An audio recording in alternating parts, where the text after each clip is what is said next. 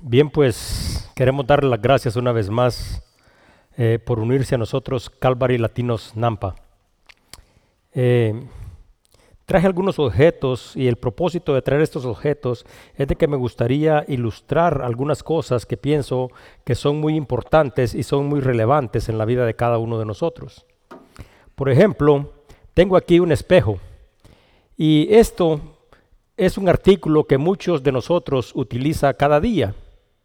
Sin embargo, aunque sea un artículo que quizás todos conocemos, no todos sabemos o quizás no todos nunca nos hemos detenido a investigar cuál es el proceso que se lleva a cabo para su elaboración. El proceso para hacer un espejo como este fue descubierto aproximadamente en el año 1600 y ese proceso se llama el proceso de plateado. Y este proceso, desde que se descubrió, ha sido el proceso que se ha convertido en la forma más popular de hacer espejos hasta hoy en día. Y el proceso es bastante simple. Solo se necesita eh, algunos eh, materiales. No se necesita ningún equipo industrial ni ningún equipo especial para poder hacer un espejo. Y todos los eh, elementos que se deben utilizar para hacerlo son fáciles de conseguir. Solo se necesita un vidrio que sea transparente, que esté debidamente pulido y que esté debidamente limpio. También se necesita nitrato puro de plata, se necesita agua con un 26% de amonaco, amoníaco, potasio de sodio y agua destilada. Entonces, para hacer este espejo, eh, se deben de hacer dos soluciones. En una solución se pone el nitrato de plata, el amoníaco y el agua destilada y en otra se pone el potasio de sodio disuelto en agua. Estas dos soluciones deben de mezclarse y estas dos soluciones al mezclarse producirán una reacción química que se convertirá en plata líquida. Y esta solución de plata líquida se agarra y se vierte uniformemente en un espejo o en un cristal y después de haberse secado y después de haberse enfriado quedará sujeta al cristal y entonces se convertirá en un espejo como este. Ahora, el propósito de compartir el procedimiento, un procedimiento simple en la forma de elaboración de un espejo, tiene unos aspectos que son muy importantes que a mí me gustaría compartir con ustedes. Había un hombre, y este hombre era un hombre muy rico, y un día se presentó ante su maestro, quien quería instruirlo acerca del amor al prójimo. Entonces dice de que el maestro lo tomó, lo llevó frente a una de las ventanas que estaban dentro de su oficina, dice de que removió las cortinas y le preguntó, ¿qué ves? Entonces dice que el hombre se asoma por la ventana y se da cuenta de que del otro lado del cristal puede observar diferentes personas haciendo diferentes actividades. Entonces este hombre le responde, pues yo veo personas. Entonces después dice que el maestro lo tomó y lo llevó y lo paró frente a un espejo que estaba en su oficina y le preguntó, ¿y ahora qué ves? Entonces el hombre se vio a sí mismo. Entonces le contesta, pues me veo a mí mismo. Entonces el maestro le dice, en la ventana, como en el espejo, hay un cristal. La única diferencia es que el espejo está recubierto por una capa de plata y la plata causa que no puedas ver a los demás, sino que solo te puedas ver a ti mismo. Dice en el libro de Mateo 6:24, ninguno puede servir a dos señores, porque o aborrece al uno y amará al otro, o estimará al uno y menospreciará al otro. No puedes servir a Dios y a las riquezas. Hoy nosotros vamos a continuar nuestro estudio en el libro de Hechos, en el capítulo 5. Vamos a estudiar de los versículos del 1 al 11 y esta es una historia sorprendente que nos va a enseñar más allá de lo que es aparente. Dice en Hechos 5, 1 al 11, pero cierto hombre llamado Ananías, con Zafira su mujer, vendió una heredad y sustrajo del precio, sabiendo también su mujer, y trayendo solo una parte lo puso a los pies de los apóstoles. Y dijo Pedro, Ananías, ¿por qué llenó Satanás tu corazón para que mintieses al Espíritu y sustrajieses del precio de la heredad? Reteniéndola, no se te quedaba a ti y vendida no estaba en tu poder? ¿Por qué pusiste esto en tu corazón? No has mentido a los hombres, sino a Dios. Al oír Ananías estas palabras, cayó y expiró, y vino un gran temor sobre todos los que oyeron. Y levantándose los jóvenes, lo envolvieron y sacándolo lo sepultaron. Pasado un laxo como de tres horas, sucedió que entró su mujer, no sabiendo lo que había acontecido. Entonces Pedro le dijo, dime, ¿vendiste en tanto la heredad? Y ella dijo, sí, en tanto. Y Pedro le dijo, ¿por qué conveniste en tentar al Espíritu del Señor? He aquí a la puerta los pies de los que han sepultado a tu marido y te sacarán a ti. Al instante ella cayó a los pies de él y expiró. Y cuando entraron los jóvenes, la hallaron muerta y la sacaron y la sepultaron junto a su marido. Y vino gran temor sobre la iglesia y sobre todos los que oyeron estas cosas. Vamos a orar, Señor. Una vez más venimos ante tu presencia en el nombre glorioso de Cristo para darte las gracias, Señor, por este día, para darte las gracias por el don de la vida y para darte las gracias porque tus bendiciones se renuevan cada día. Te queremos dar gracias por tu palabra y te queremos pedir, Señor, que abras nuestros ojos, nuestros ojos espirituales, que abras nuestro entendimiento y que cada uno de nosotros pueda ser eh, un receptor perfecto para recibir esta palabra que tiene el propósito de transformar la vida de cada uno de nosotros, pero no solo de transformarla, sino que realmente, Señor, de producir vida, porque tu palabra es vida para todos aquellos, Señor, que están sujetos a ella. Te pido que tu Santo Espíritu se mueva en este lugar, Señor, y gracias una vez más, Señor, por esta oportunidad que nos das de venir y juntos tener la oportunidad, Señor, de glorificar y santificar tu santo nombre. Te lo pedimos en el nombre glorioso de Cristo Jesús. Amén. Todos nosotros sabemos que la palabra de Dios es algo extraordinario. La palabra de Dios es vida, la palabra de Dios es rica y la palabra de Dios tiene el poder para salvar. Cuando nosotros miramos un producto como este, cualquiera de nosotros puede distinguir fácilmente que esto es un pan. Pero muchos de nosotros a veces no nos ponemos a pensar de que para tener un producto como este se necesita harina de trigo, se necesita agua, se necesitan huevos, sal, azúcar, levadura, manteca y debe de pasar a través de un proceso de elaboración y de conocimiento y de cocimiento para que finalmente tengamos un producto como este. Y de la misma manera, como les explicaba acerca del espejo, eh, representar un pan como este también tiene un objetivo y este objetivo es de que debe de hacer una referencia muy importante. Y la referencia y el objetivo de presentar un pan como este es simple. La historia que nosotros acabamos de leer, aunque es narrada, escuche bien, con solo 230 palabras aproximadamente, el Espíritu Santo nos da a través de ella una invaluable enseñanza. Cuando nosotros nos detenemos a verla, esta historia, nos podemos dar cuenta de el don de discernimiento que es dado por el Espíritu. Porque Pedro enfrenta a Ananías porque Pedro sabía lo que había sucedido, porque el Espíritu se lo había revelado. Entonces, no simple y sencillamente podemos decir esta es una simple historia, sino que cuando nos damos cuenta hay diferentes elementos que están contenidos dentro de ella. Entonces, primero, el don de discernimiento. Después, podemos darnos cuenta también de que hay tentación, porque el diablo ha tentado a Ananías y a Zafira.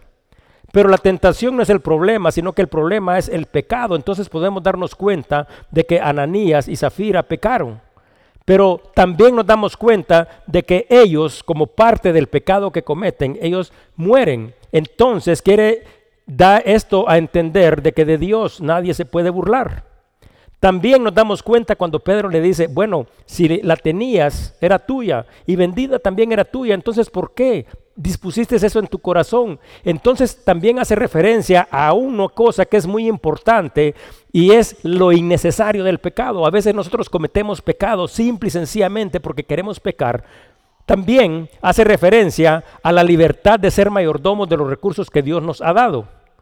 Y hace referencia a la avaricia, porque es el amor al dinero, la hipocresía, la mentira, las consecuencias del pecado y también hace referencia a la posición de la esposa dentro del matrimonio y también se hace referencia a las tradiciones judías y también hay un llamado al arrepentimiento y finalmente en el versículo 11 nosotros nos podemos dar cuenta de que se habla de algo muy importante que debería de ser parte de la vida de cada uno de nosotros los hijos de Dios, es el temor de Dios. Y esto es solo por mencionar algunos de los aspectos que están señalados en esta historia. Es por eso que esta historia, que es la palabra de Dios, una palabra rica, una palabra que tiene el poder para salvar, una palabra que tiene el poder de transformar las vidas, ha sido durante ese tiempo que sucedió hasta el tiempo actual y seguirá siendo una referencia para cada uno de nosotros, los hijos de Dios, y para el cuerpo de Cristo en general, que es su iglesia. En Hechos 4:32 dice, y la multitud de los que habían creído eran de un corazón y un alma, y ninguno decía ser suyo propio nada de lo que poseía, sino que tenían todas las cosas en común. Dentro de la comunidad cristiana de aquellos días, dice la palabra en Hechos 4, que no habían ningún necesitado porque todos los que poseían más recursos de los que necesitaban vendían sus heredades, vendían sus casas y traían el precio de lo vendido a los apóstoles y todo se repartía de acuerdo a las necesidades de cada uno. En Hechos 4, 36, 37, que es la finalización del capítulo 4, dice, entonces José, a quien los apóstoles pusieron por sobrenombre Bernabé, que traducido es hijo de consolación, levita natural de Chipre, como tenía una heredad, la vendió y trajo el precio y lo puso a los pies de los apóstoles.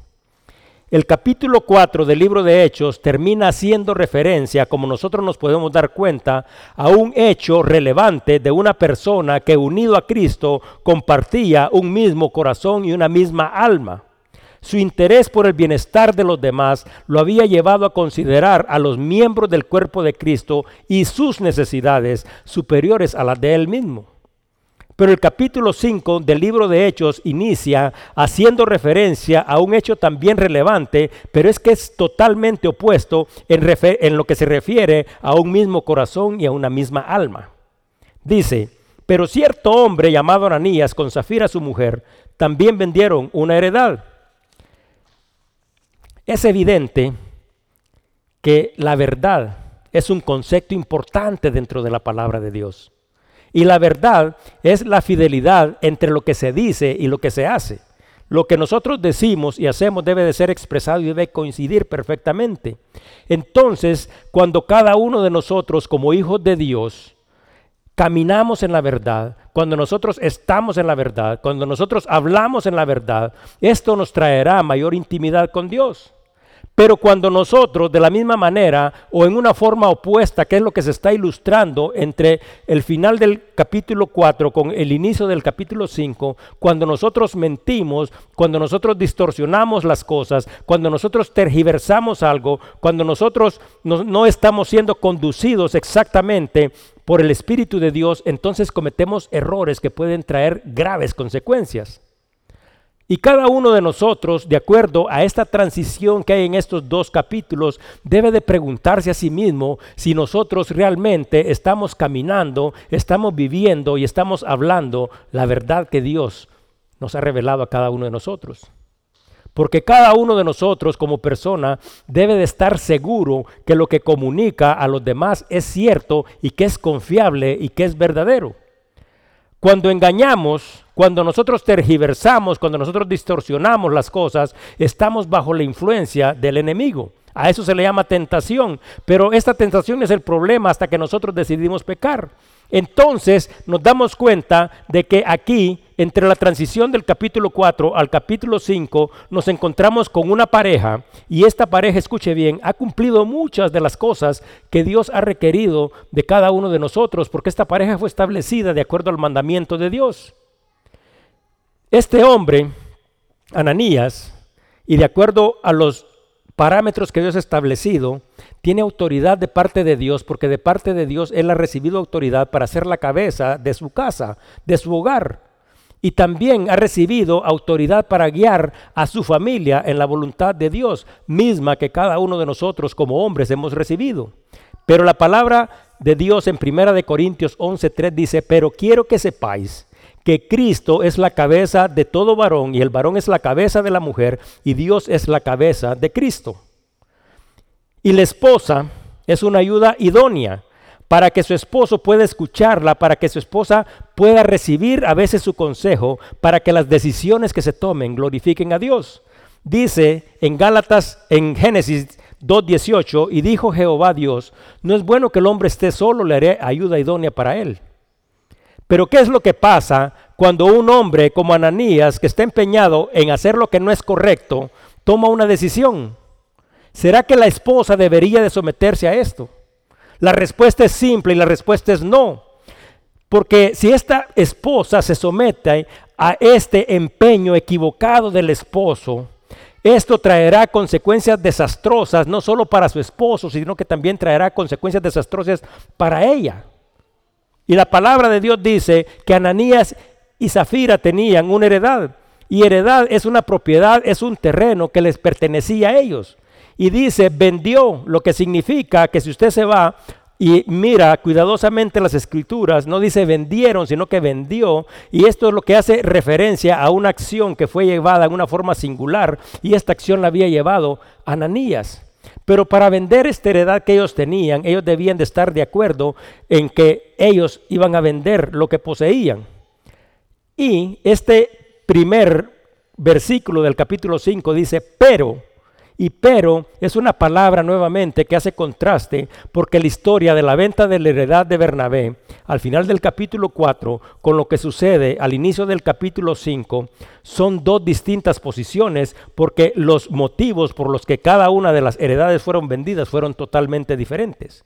Primero, Bernabé había vendido su heredad y esta heredad la había vendido con el propósito, el propósito de amar a los demás y cubrir y suplir las necesidades de ellos. Pero Ananías y Zafira también vendieron su propiedad, pero eh, vender esta propiedad no había sido el problema, porque está perfectamente bien que si nosotros tenemos algo que podamos vender, podemos venderlo. Entonces, no había ningún problema con que ellos vendieran su terreno. Eso está perfectamente bien. Y si ellos querían donar una parte de lo que habían recibido, también está perfectamente bien. Pero el pecado no radica en vender la propiedad, no radica en simple y sencillamente donar una parte, sino que el pecado radica en que ellos mintieron. Ellos no debieron distorsionar la verdad, ellos no deberían haber pretendido hacer creer a todos que lo habían dado todo porque solo habían dado una porción. Entonces, lo que ellos llevaron a cabo fue una acción donde ellos no estaban actuando con honestidad y no estaban actuando de acuerdo a la verdad. Y el versículo 2 dice, y sustrajo del precio, sabiéndolo también su mujer, y trayendo solo una parte, lo puso a los pies de los apóstoles. Por ejemplo, sustraer es de que esto forma parte de un todo, pero si quitamos esta parte, estamos sustrayendo, ya no está completo. Entonces tomamos algo, lo separamos para retenerlo, para cambiarlo de lugar. Entonces dice la palabra que su esposa sabía esto. Y este es un problema que radica en una gran falta de desobediencia a Dios, porque ellos tienen que pagar las consecuencias de este pecado y su esposa, siendo ayuda idónea, no debería de haber compartido con él esta visión de ponerse de acuerdo para engañar sino que esta mujer debería de haber tomado esta parte que le correspondía con siendo la ayuda idónea para posiblemente hacer una referencia que los detuviera y, y, al hacer esta referencia estas personas hubieran tenido la oportunidad de tener un destino totalmente diferente. Y dice la palabra, y su esposa lo sabía, él había vendido una heredad, él sustrajo del precio y su esposa estaba totalmente de acuerdo. Pero dice la palabra que él trajo solo a, una porción y esta porción lo puso a los pies de los apóstoles con el propósito de impulsar la obra que Dios estaba llevando a cabo a través de ellos. Y aquí nosotros debemos darnos cuenta de que también hay un principio que es muy importante. La obra de Dios no puede ser impulsada, a Dios no le agrada que nosotros impulsemos su obra cuando nosotros hacemos o decimos algo que realmente no es verdad. Dios no necesita de eso para que sus planes continúen. Y dice el versículo 3, y dijo Pedro Ananías, ¿por qué llenó Satanás tu corazón para que mintieses al Espíritu y sustrajeses del precio de la heredad?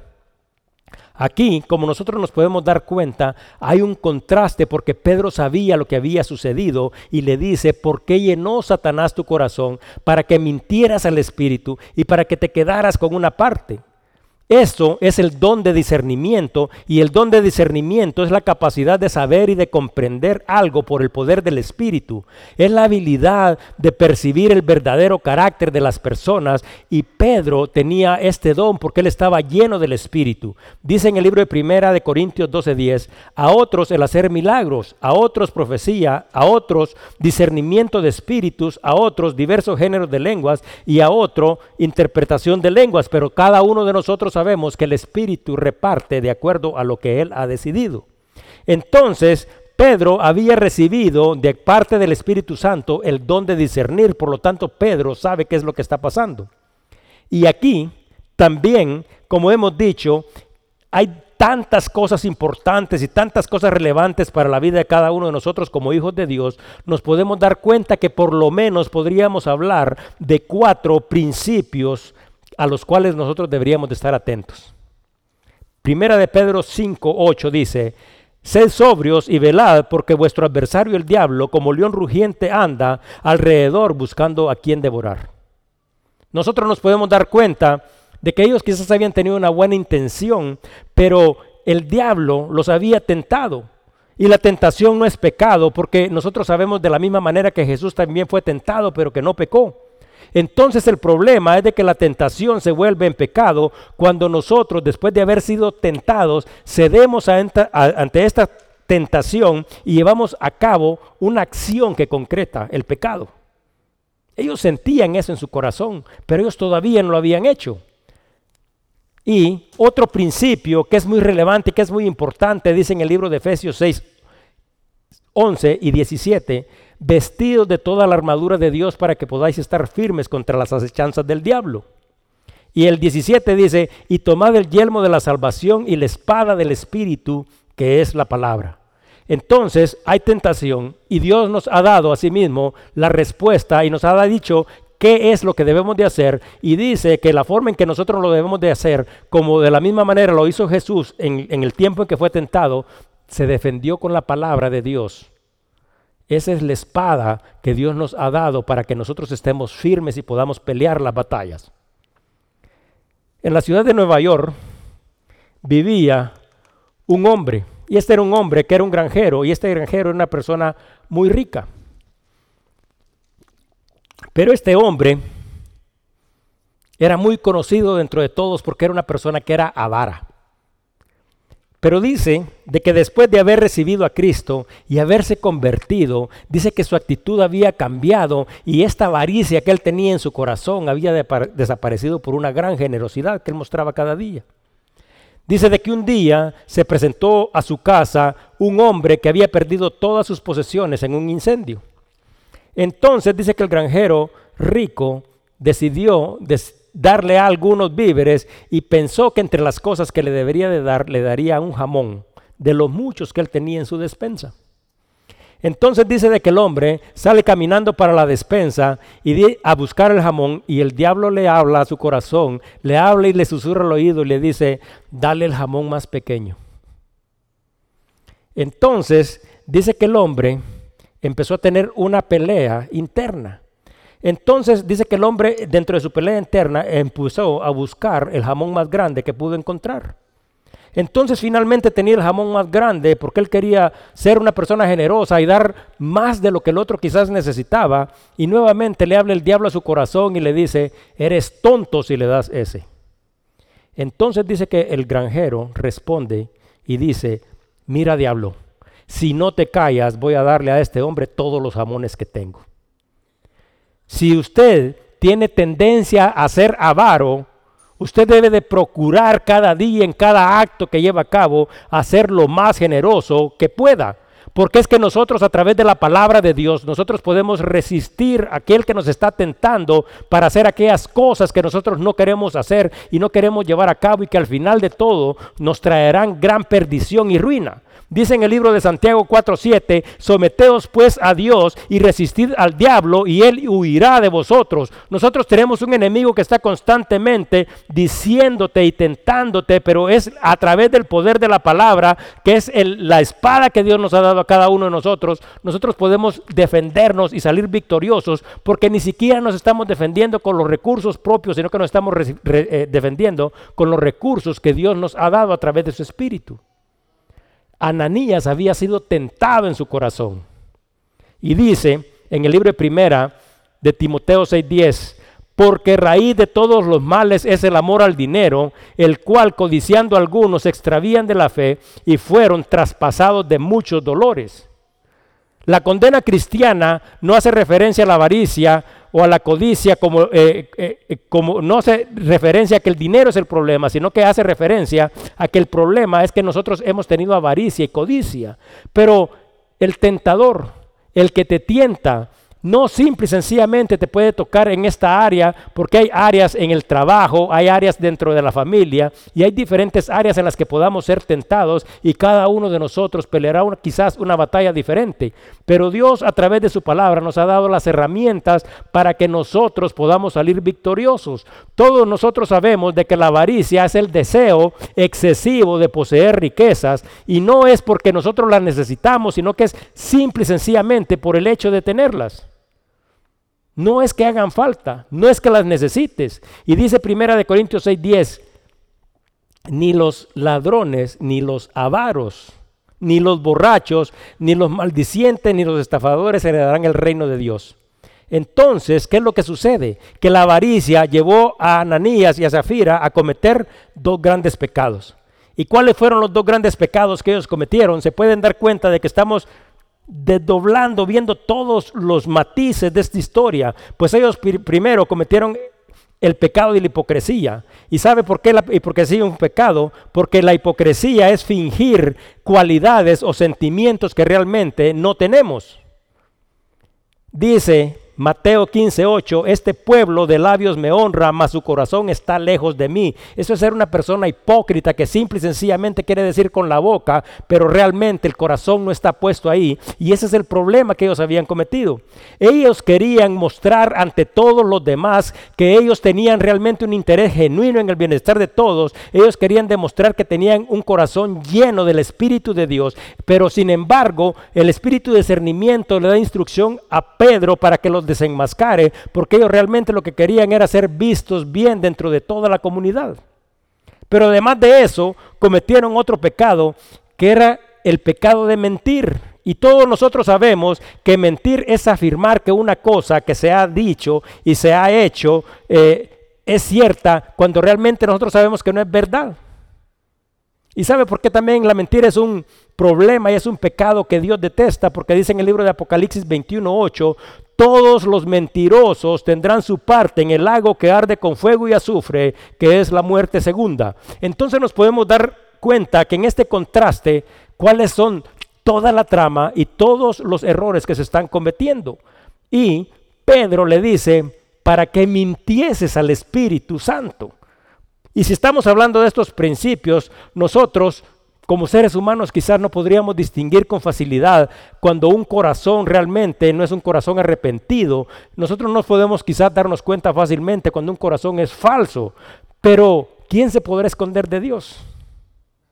El Espíritu de Dios, dice la palabra misma, y lo ha mostrado en múltiples ocasiones, no puede ser engañado. Dice Salmo 139, y voy a leer del 7 al 11, dice, ¿a dónde me iré de tu espíritu y a dónde huiré de tu presencia? Si subieran los cielos, ahí estás tú, y si en el Seol hiciere mi estado, aquí, he aquí, allí tú estás. Si tomara las alas del alma y habitara en el extremo del mar, aún ahí me seguiría tu mano y me asiría tu diestra. Si dijera ciertamente las tinieblas me cubrirán, aún la noche resplandece alrededor de mí. Lo que significa que nosotros de Dios no nos podemos esconder. Y dice en el libro de Lucas 12:2, porque nada haya encubierto que no haya de descubrirse, ni oculto que no haya de saberse. Salmo 139.2 dice, tú has conocido mi, sentarme y mi levantarme, has entendido desde lejos mis pensamientos. Entonces, ¿cuál es otro de los principios que estamos aprendiendo aquí? Nosotros estamos aprendiendo un principio que es muy valioso, a Dios no se le puede engañar. Entonces, aquí, cuando ponemos en contraste todos los elementos de esta historia, nos podemos dar cuenta de que frente a Pedro está un hombre que después de haber sido tentado por su avaricia, comete el pecado de pretender ser lo que no es y trata, de acuerdo con las palabras que dice Pedro, de engañar a Dios. Esta realmente es una instrucción verdadera para cada uno de nosotros, porque es a través de estas acciones que nosotros podemos darnos cuenta en dónde nosotros realmente estamos y cada uno de nosotros debería realmente de mirar sus obras, porque con nosotros, sin darnos cuenta, a veces ¿Cuántos de nosotros podemos ser avaros? ¿Cuántos de nosotros podemos ser hipócritas? ¿Cuántos de nosotros podemos ser mentirosos? ¿Y cuántos de nosotros incluso podemos estar tratando o viviendo vidas pensando que nos podemos esconder de Dios? ¿Se da cuenta usted de todos los ingredientes que están contenidos dentro de esa historia y cómo es porque esto es una referencia para la vida de cada uno de nosotros? Entonces dice el versículo 4, reteniéndola no se te quedaba a ti y vendida no estaba en tu poder ¿Por qué pusiste esto en tu corazón? No has mentido a los hombres, sino que le has mentido a Dios. Y aquí está expresada una idea que es importante para cada uno de nosotros. Esta idea es de que no había y no hay ningún mandamiento dentro de las escrituras que digan que Ananías y Zafira debían de vender su propiedad. Y tampoco después de venderla deberían de traer todo el resultado de la venta. En estas historias que hemos leído en el libro de Hechos 4, los que vendieron sus propiedades voluntariamente lo hicieron y los que dieron voluntariamente también lo hicieron. Dios no quiere que nosotros nos deshagamos de nuestras propiedades, sino que Dios lo que realmente quiere de cada uno de nosotros es nuestro corazón. Nadie estaba en aquel tiempo, ni nadie está hoy obligado a vender sus propiedades. Y si usted vende una propiedad, ni en aquel tiempo ni hoy está obligado a traer todo para darse al Señor pero todo debe de hacerse en una forma voluntaria. Sin embargo, nosotros, como se había explicado desde el principio, nosotros sabemos y entendemos que la generosidad es dar y este acto de dar es un acto de amor a Dios, es un acto de obediencia a Dios que trae bendición al cuerpo de Cristo y que se da voluntariamente y es el resultado de un corazón que realmente ama. Dice en Malaquías 3:10, traed todos los diezmos a la folí y hay alimento en mi casa, y probadme ahora en esto, dice Jehová de los ejércitos, si no os abriré las ventanas de los cielos y derramaré sobre vosotros bendición hasta que sobreabunde. Hay alimento en la casa de Dios, pero también hay bendición que sobreabunde en la casa nuestra, en nuestra vida. Y dice en el libro de Segunda de Corintios 9, 7, 8, cada uno dé como propuso en su corazón, no con tristeza ni por necesidad, porque Dios ama al dador alegre. Y poderoso es Dios para hacer que abunde en vosotros toda gracia, a fin de que teniendo siempre en todas las cosas todo lo suficiente, abundéis para buenas obras. Entonces Pedro le dice, no has mentido a los hombres, sino que mentiste a Dios. Pedro acusa a Ananías no de mentirle simplemente a la congregación o a los hermanos, sino que lo está acusando de mentirle a Dios. Entonces, cuando también nos detenemos un momentito a ver un versículo como este, nosotros nos podemos dar cuenta que las instrucciones que están en este versículo eh, son muy importantes porque este versículo trata un principio muy grande, que es el tratar de mentir a un Dios poderoso sobre todas las cosas, a un Dios que sabe todas las cosas y a un Dios que no tolera el pecado. Entonces, ¿será que cada uno de nosotros tendrá en su corazón o podrá poner en su corazón conscientemente este propósito de tratar de engañar a Dios? Todos y cada uno deberíamos de reconocer nuestro pecado, dice en Salmo 51.4, contra ti, contra ti solo he pecado y he hecho lo malo delante de tus ojos, para que seas reconocido justo en tu palabra y tenido por puro en tu juicio. Pero también se da a entender de que si esta propiedad les pertenecía a ellos, a ellos les pertenecía y después de vendida ellos tenían todas las cosas, porque es que querían eh, tratar de engañar a Dios. Entonces también hace referencia a algo que es muy común dentro de cada uno de nosotros, es a lo innecesario del pecado. Ellos perfectamente se habrían podido quedar sin todo y no había ningún problema.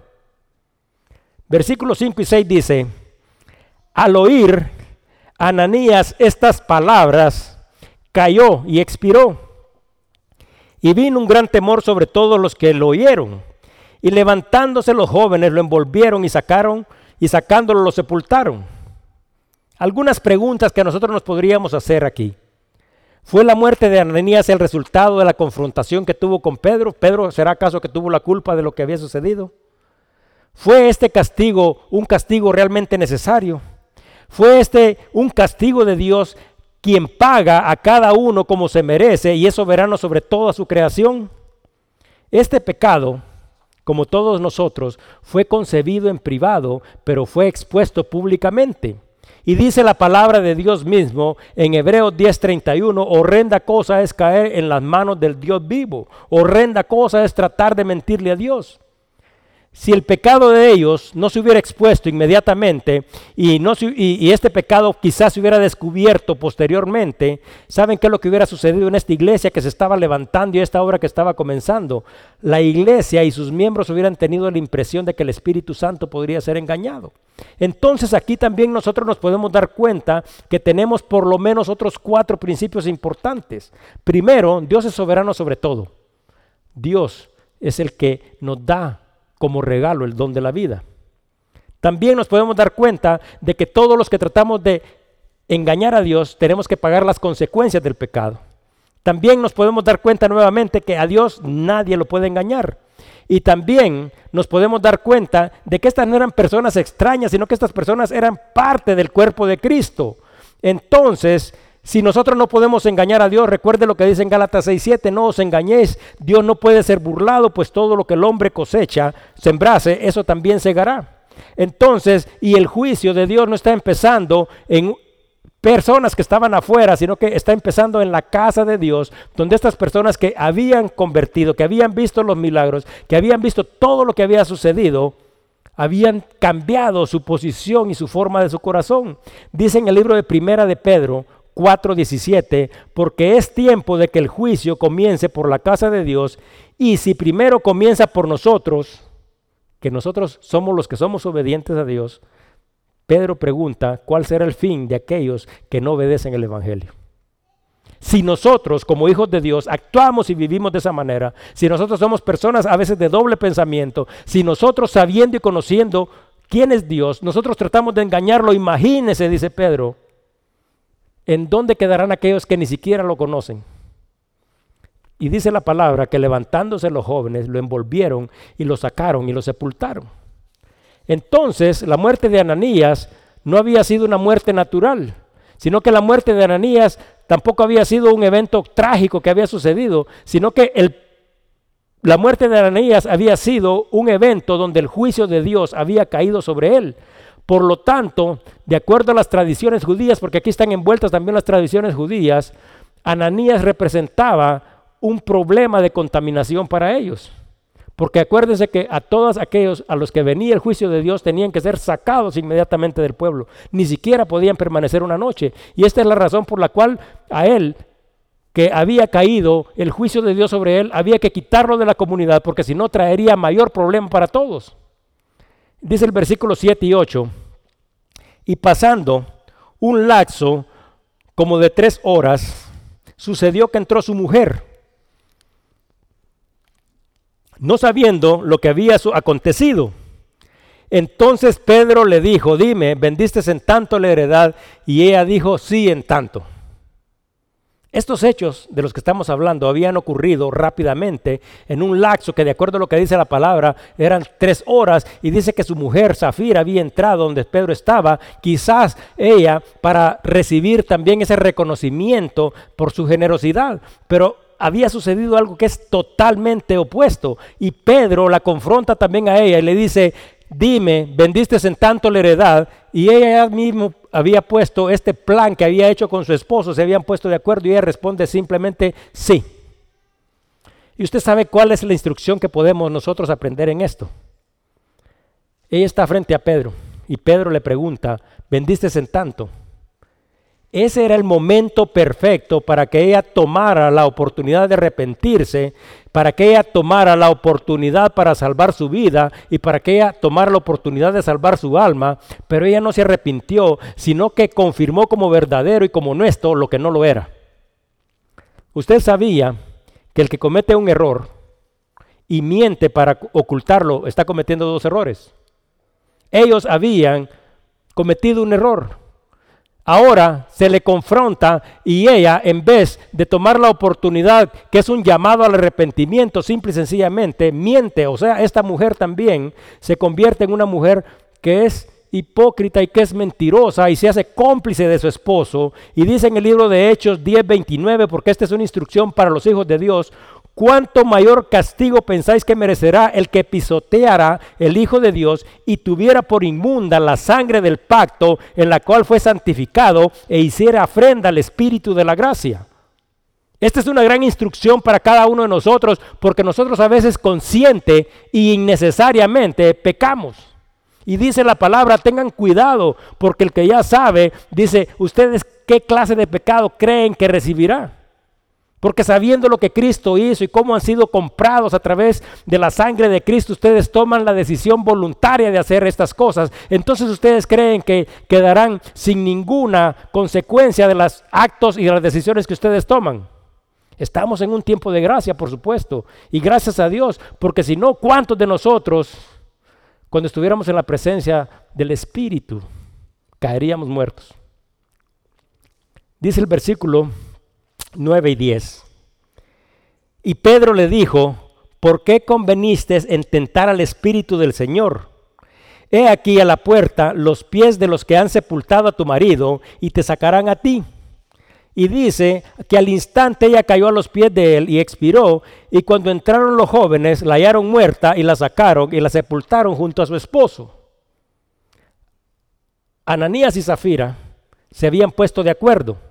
Por lo tanto, al estar de acuerdo, ella, que no debía haberse sometido a su esposo porque su esposo no estaba de acuerdo a la voluntad de Dios, ella había convenido con él.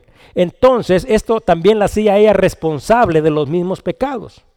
Pero este pecado no era un simple error como el que cada uno de nosotros puede cometer, sino que este era un pecado deliberado, este pecado se había pensado, este pecado lo habían puesto en su corazón, habían pensado incluso, quizás habían discutido cuánto deberían de tomar y cómo se iban a poner de acuerdo y cómo se iban a presentar ante los apóstoles para mentir, para engañar y para mostrar con una actitud hipócrita lo que no era cierto.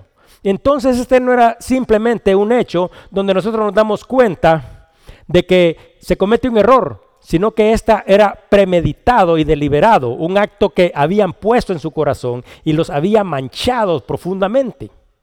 El nombre de Ananías significa el que es misericordioso y el nombre de Zafira significa mujer de gran valor. Pero ¿qué es lo que sucede? Estas personas no habían glorificado a, a Dios. Ellos se habían unido en matrimonio, que es la institución creada por Dios, ellos se habían unido al cuerpo de Cristo porque ellos habían creído, pero ellos también se habían unido en algo más. ¿Y en qué se habían unido? En el pecado. Y dice la palabra misma que fueron sepultados juntos y al compartir incluso la misma sepultura y el mismo pecado, la palabra nos da a entender de que también compartirán juntos algo de lo que cada uno de nosotros debería de tratar de evitar y huir, la muerte eterna. Dice Salmos 5:6, destruirás a los que hablan mentiras, al hombre sanguinario y engañador abomina Jehová. Versículo 11. Y dice, y vino gran temor sobre toda la iglesia y sobre todos los que oyeron estas cosas. Bueno, La muerte de Ananías y Zafira había causado gran temor. Y este gran temor pues era un temor realmente debería de estar, porque nosotros debemos de tener ese temor de Dios. Todos, dice la palabra, los que oyeron estas cosas habían aprendido una gran lección, pero también ahora nosotros las hemos escuchado y de la misma manera que ellos, también nosotros debemos de aprender una gran lección que esté expresada y no simple y sencillamente como una pequeña historia, porque recuérdense de que esta historia está compuesta por múltiples ingredientes que tienen un resultado final, que tiene el propósito de ilustrar a cada uno de nosotros acerca de cuál debería de ser nuestra actitud y nuestra forma de vida. Aquí está contenido en esta historia la autoridad de los apóstoles. Dios les había dado de su espíritu y los había llenado de él.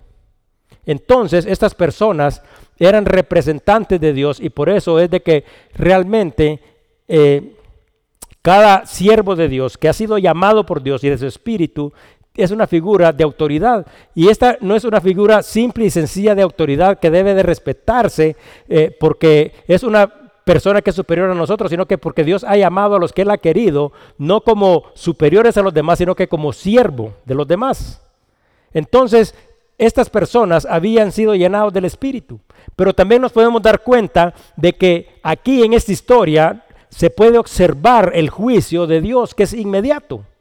También nos podemos dar cuenta que el amor al prójimo no debe de ser fingido, sino que debe de ser genuino y debe de ser verdadero y no debería ser este tipo de amor que ellos estaban tratando de mostrar. También nosotros podemos darnos cuenta que la generosidad es el resultado de un corazón lleno del amor de Dios. También nos podemos dar cuenta de lo innecesario del pecado, de las consecuencias del pecado. También podemos saber y entender cómo mira Dios a los mentirosos, cómo mira Dios a los hipócritas, cómo mira Dios a los que son avaros. También sabemos y entendemos que Dios no puede ser engañado por nadie. También debemos de recordar que la esposa no debe de estar sometida a su esposo si su esposo con lo que dice y con lo que hace se opone a la voluntad de Dios. También debemos de reconocer y de recordar algo, que si Dios crió a la mujer como una ayuda idónea, quiere decir de que Dios mismo puso en las mujeres un don extraordinario, pero esta persona no había utilizado este don extraordinario para aconsejar, para ayudar o para apartar, sino que fue una mujer que fue insensata porque consintió en el pecado de su esposo y los dos pagaron la consecuencia. Y también podemos observar que nosotros cuando tengamos la oportunidad, nosotros debemos de arrepentirnos porque a veces a tiempo se nos están haciendo las llamadas, a tiempo se nos está preguntando y a tiempo se nos hacen las advertencias. Dice en el libro de Apocalipsis 2, 2 al 5, yo conozco tus obras y tu arduo trabajo y paciencia, y que no puedes soportar a los malos, y has probado a los que se dicen ser apóstoles y no lo son, y los has hallado mentirosos, y has sufrido y has tenido paciencia y has trabajado arduamente por amor de mi nombre, y no has desmayado. Pero tengo contra ti que has dejado tu primer amor. Recuerda, por tanto, dice el versículo 5, de dónde has caído y arrepiéntete y haz las primeras obras, pues si no, dice, vendré por ti pronto y quitaré tu candelero de su lugar si no te hubieras arrepentido. Este es nuevamente un llamado al arrepentimiento. Dios dice, examina tus obras, te has sacrificado, me conoces, sabes quién soy, has hecho muchas de las cosas que yo he pedido que hicieras, así como ellos se habían casado de la manera que Dios había establecido. Dice, has tenido paciencia, has sufrido, has trabajado, pero te olvidaste quién soy yo. Entonces dice, arrepiéntete de todas estas cosas porque a mí no me puedes engañar. Y dice, si no te arrepientes, entonces vendré a ti. Y si no te has arrepentido, entonces quitaré de ti mi bendición. Ya para terminar, quiero contarles una historia. Y esta es la historia de un hombre que se llamaba Eric Lindahl. Y también traje un tercer objeto, y este tercer objeto es una esponja. Y esta esponja, cuidadosamente puse agua en ella. Entonces, si nosotros nos damos cuenta, esta esponja está totalmente llena de agua. Ahora, Eric Lindell fue un inglés, pero este inglés había nacido en China y nació en China el 16 de enero del año de 1902. Eric nació en China porque sus padres trabajaban como misioneros para la Sociedad Misionera de Londres en la región de Wixang. Y dice que cuando Eric cumplió seis años, él y su hermano fueron enviados a Inglaterra a un colegio para los hijos de los misioneros. Y dice que desde muy joven demostró grandes actitudes para el atletismo. Dice que en el año de 1920, Eric se inscribió en la Universidad de Edimburgo para estudiar ciencias exactas. Pero en el año de 1923 dice fue que fue el campeón británico de los 100 y 200 yardas, o sea, en carreras de atletismo. Y dice que ahí en Inglaterra estableció un nuevo récord nacional. Dice que en el año de 1924 fue el campeón olímpico de los Juegos Olímpicos celebrados en París en la competencia de 400 metros planos. Pero en 1925 aunque él tenía una carrera prometedora en el mundo del atletismo, decidió regresar a China como misionero por amor a las personas que no conocían a Dios. Dice que en el año de 1930, todavía siendo un siervo ya de Dios, habiendo apartado de sus sueños y de su carrera prometedora, dice que ganó el campeonato del norte de China. En 1932 se casó con Flores Mackenzie, hija de uno de los misioneros canadienses. Entonces, en el año de 1941 dice que la vida en China se había puesto peligrosa porque había explotado una guerra entre Japón y entre China. Entonces dice que la embajada británica agarró y les dijo que deberían de regresar a Europa. Entonces dice que Eric envió a Florence, su esposa, y a sus hijas a Canadá, mientras él se quedaba en la misión de llevar esperanza, salvación y vida eterna en el área de Shanghai. Ahora, les voy a contar un suceso importante que dejé para el último. En el año de 1924, cuando él ganó la medalla de oro en los 400 metros planos, él tenía que correr en 100 metros planos. Entonces decidió hacer un anuncio y este anuncio fue, yo no voy a correr en los 100 metros planos. Entonces le preguntan, Eric, ¿y por qué no vas a correr si eres el campeón, eres el mejor del mundo en esta área? Y dice, simple y sencillamente, porque la carrera fue programada para el día domingo y ese es el día que yo como hijo de Dios me reúno para alabar y glorificar a Dios. Entonces, por lo tanto, dice, yo no correré ese día. Dice que la prensa lo criticó fuertemente y los ingleses le dijeron que era un traidor. Y él dice que simple y sencillamente les declaró, mi fe cristiana es más valiosa que el oro y vale más que una medalla olímpica. Cuenta la historia que Eric Lindell siempre, siempre corrió para Dios. Nosotros destornudamos y no venimos a la iglesia el día domingo. Esta persona deja un sueño que muchos y millones a lo largo de todo el mundo y de toda la historia desearían poseer y él no lo hace porque se opone a Dios y a usted le da gripe y de repente siente que no puede venir a la iglesia. ¡Wow! Esta es la historia que nosotros debemos de saber y de, entender de que la posición y el lugar de Dios es más relevante que cualquier cosa. La historia y la vida de esto, porque esta es una historia real, dice de que eh, a través de esta historia se inspiró la película llamada Carros de Fuego. Ahora, Ananías y Zafira también es una historia y esta es una historia que refleja que cada uno de nosotros, si no estamos viviendo en la voluntad de Dios, si somos mentirosos, si somos hipócritas, si somos avaros, si pensamos en algún momento en nuestra vida que nosotros podemos engañar a Dios, esta es una historia que nos indica y nos llama a nosotros al arrepentimiento, porque esta es una historia que realmente tiene el poder de salvar vidas, porque esto es la palabra de Dios. Nosotros, en las próximas semanas, Seguiremos estudiando el libro de Hechos en el capítulo 5 y nosotros veremos, como dice en el versículo 12, que muchas señales y muchas maravillas eran hechas por los apóstoles a través del, poder del Espíritu Santo. Pero también nos podemos dar cuenta que en los finales versículos del capítulo 5 dice que Pedro y Juan fueron perseguidos y fueron arrestados nuevamente. Pero dice la palabra que Dios los había llenado de su espíritu. ¿Y sabe qué? Servir a Dios requiere sacrificio. Todos, por eso hay en este esto, los que de Dios hemos sido llenos, estamos llenos de Dios. Pero usted sabe qué es lo que sucede. Que para servir a Dios, para que la plenitud y la vida también pueda alcanzar a otras, usted sabe qué tiene que hacer. Dios nos tiene que exprimir. Y eso duele. Pero ninguno que no esté decidido a sacrificar nada en su vida no podrá servir a Dios y no es acto para el reino. Vamos a orar. Señor, una vez más venimos ante tu presencia en el nombre glorioso de Cristo, para darte las gracias por tu palabra, Señor. Y yo sé, Señor, de que quizás estas palabras para unos pueden ser duras, pero son verdaderas.